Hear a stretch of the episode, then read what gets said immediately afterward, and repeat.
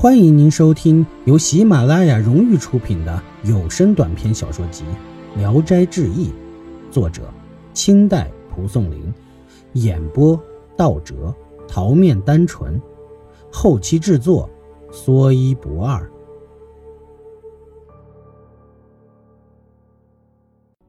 林深将嫣儿刚才的话向桑生说了一遍，桑生马上开锁出门，想去打听一下，但转念一想。没有去的理由，十分苦恼。张母听说桑生果然没有回家，越发觉得奇怪，就派佣女到桑生那里要绣鞋。桑生将鞋交给他，嫣儿见到绣鞋十分高兴，急忙试穿，绣鞋却比脚小了一寸多。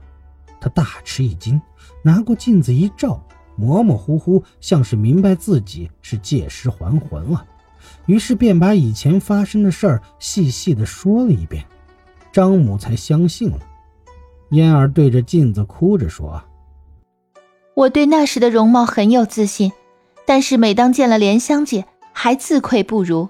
而今成了这个样子，做人还不如做鬼呢。”拿着绣鞋放声大哭，谁也劝说不住。哭完后，蒙上被子就躺在床上，饭也不吃。不久，全身浮肿起来，七天不吃东西也没死，而浮肿却渐渐消了。此后，他便饥饿难忍，开始吃饭。过了几天，浑身发痒，脱了一层皮。早晨起床时，睡鞋掉下来，抬起来再穿时，鞋子又肥又大。试穿以前的绣鞋，肥瘦正合适。他很是喜欢，再照镜子。眉眼已和过去一样，更为高兴。梳洗打扮好了，去见母亲。全家人见到他都非常惊讶地盯着他看。莲香听说这一奇闻，就劝桑参向张家提亲。桑参觉得两家贫富悬殊，没敢唐突去提。不久，逢张母寿辰，桑参就随着张家的子婿们前去祝寿。张母见帖子上有桑参的名字。就让嫣儿躲在帘子后偷偷辨认。桑生最后一个到，嫣儿急忙跑上去，拉住桑生的袖子，要跟他一块回家。张母训斥他一顿，嫣儿才害羞的回到屋里。桑生仔细辨认燕儿，确是李女在身，不觉流泪，拜倒在张母面前不起来。张母忙上前把他扶了起来，并不轻视他。桑生出来后。就托燕儿的舅舅前去提亲，张母议定下良辰吉日，找桑生为养老女婿。桑生回去把这事儿告诉莲香，并商量怎么办。莲香难过了好一阵子，才决定要和桑生分别。桑生大吃一惊，泪如雨下。莲香说：“你被人家招赘成婚，我跟着去有什么脸面？”桑生再三考虑，还是先与莲香一起回家。再回来迎娶燕儿，莲香应允。桑生把实情告诉了张家，张家听说他已有妻子，便怒气冲冲地训斥他。燕儿在一旁极力地为桑生辩解，张家才同意了桑生的请求。婚期到了，桑生亲自去迎接燕儿。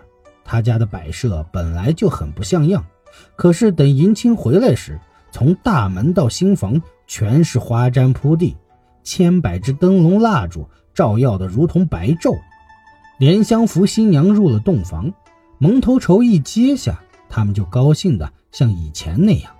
莲香陪伴他俩喝着合婚酒，细细询问了燕儿还魂的事儿。燕儿说：“那天离开后，心中闷闷不乐，觉得自己是鬼，没脸见你们，决定再也不回坟里去了。”便随风飘游，每每见到世上的人，就非常羡慕。白天藏在草丛中，夜里便由着自己的脚信步走。偶然走到了张家，见一个少女病死在床上，魂就附在她身上，没想到真的活了。莲香听了，沉默了好久，像是在思索什么。过了两个月，莲香生下一个儿子，产后得病，日渐沉重。他握住嫣儿的手，说道：“我只好把孩子托付给你了，希望你能把他当做亲生儿子来抚养。燕儿流下眼泪，并千方百计地劝慰他，几次要给他请医生，都被莲香拒绝了。眼看着莲香生命垂危，只有一丝气息，桑生和燕儿都难过的哭泣。忽然，他又睁开眼睛说道：“不要这样，你们愿我活，我却愿意死。若有缘分，十年之后还能再见面。”说完就断了气。掀开被要给他穿寿衣时，他已化为了狐。桑生不忍心另眼相待，仍以隆重的葬礼安葬了他。莲香生的孩子取名胡儿，嫣儿抚养他如同亲生，每逢清明节都抱着他到莲香的坟上哭祭。后来，桑生考中了举人，家境渐渐富裕起来，而嫣儿一直愁着没有生育。胡儿聪明伶俐，只是体弱多病，嫣儿就经常劝桑生再娶一妾。一天，丫鬟突然来禀报，门外有个老婆子，领着个女孩要卖。嫣儿就让领进来看看。乍见面，便吃惊地说：“莲香姐转世了。”桑生细看那女孩，酷似莲香，也觉惊异，便问：“多大了？”回答说：“十四岁。”又问：“聘金要多少？”老太婆答：“我这孤老婆子只有这么个闺女，但愿能给找个好人家，我也有个吃饭的地方，日后老骨头不至于丢在荒山野谷中，也就满足了。”桑生多付了些银两，买下了姑娘。燕儿握着姑娘的手来到内屋，托起她的下颌，笑问：“你认识我吗？”姑娘回答：“不认识。”细问她的身世，姑娘说：“我姓韦，父亲在徐城卖酒，已死了三年了。”燕儿数着指头细算，莲香已死了整十四年。再仔细观察姑娘的容貌神态，无处不像莲香。于是拍拍她的头，大声叫道：“莲姐，莲姐，你说十年后再见面，当真没骗我？”姑娘像大梦初醒似的，咦了一声，盯着燕儿细看。桑生见状，高兴的笑着说：“这真是似曾相识燕归来呀！”姑娘流着泪说道：“是了，听母亲说，我一出生就会说话。”家中人以为是不祥之兆，让我喝了狗血，就忘记了前世因果，今天才如梦初醒。娘子，你就是那个不愿做鬼的李妹妹吗？三人共同回忆前身的事儿，百感交集。寒食节那天，燕儿说：“今天是我与桑郎每年哭祭姐姐的日子。”便与姑娘同到莲香坟前。见那墓地野草丛生，树也长高了，姑娘也触景伤情的叹息。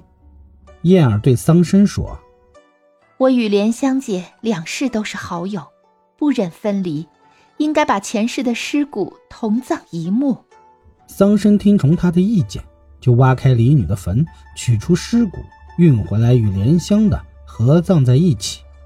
亲人们知道了这桩怪事后。都穿着吉庆的服装赶来观看葬礼，不约而来的达到了几百人。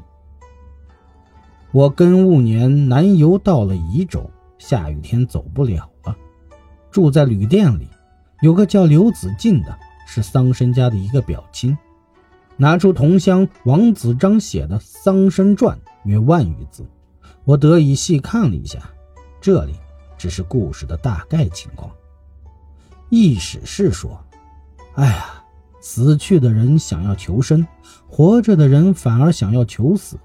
天下最难得的东西，难道不是这个身体吗？可惜拥有这个身体的人，往往将其置于一边，以至于厚着脸皮活着都不如狐狸，悄无声息的死了，还不如鬼。”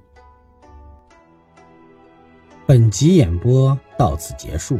谢谢您的收听，喜欢请点赞、评论、订阅一下，谢谢支持。